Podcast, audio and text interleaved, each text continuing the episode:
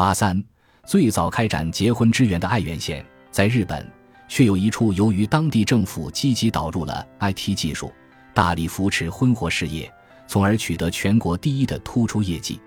这便是位于爱媛县松山市的爱媛结婚支援中心。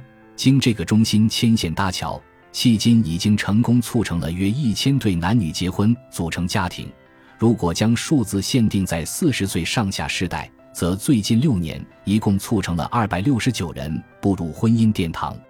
这个支援中心创办于二零零八年十一月，而日本全社会开始将婚姻支援视为一项重要事业，则是始于二零一六年的日本一亿人总动员计划。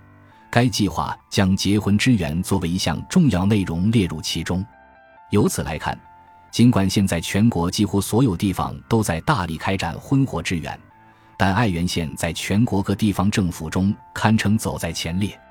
爱媛县如此作为，其实是有其原因的，这就是少子化、高龄化的现象在爱媛县尤为突出，已经深刻影响到当地企业正常的生产经营。爱媛结婚支援中心由一般社会法人爱媛选法人会联合会（以下简称法人会）负责运营。该会原先的主要经营内容是与税务相关的业务知识培训。一个税务关联团体又怎么会想到去开展结婚支援事业的呢？事情还要从2007年说起。当时在爱媛县召开了全国青年代表大会。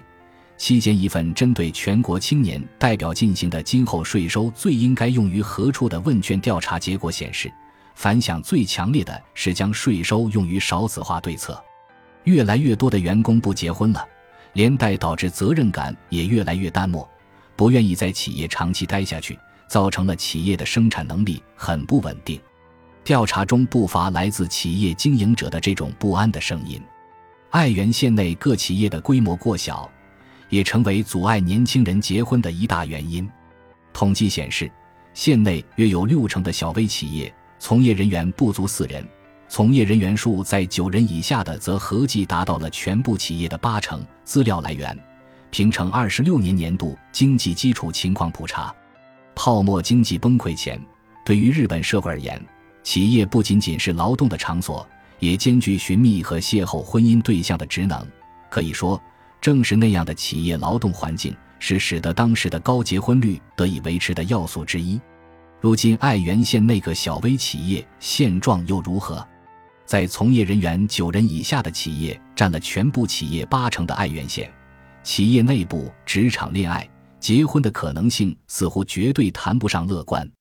照此下去，爱媛县的产业体系很有可能发生彻底崩溃。县内各企业的职场恋爱。结婚的机会越来越少，越发加剧了本已严峻的未婚化趋势，从而使得企业后继者不足的情况愈加严重。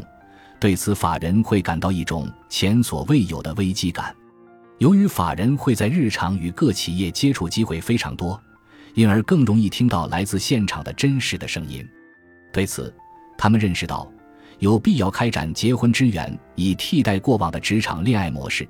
于是，欣然接受当地政府的委托，开始了与自己的老本行税务指导及企业经营支援截然不同的结婚支援事业。感谢您的收听，本集已经播讲完毕。喜欢请订阅专辑，关注主播主页，更多精彩内容等着你。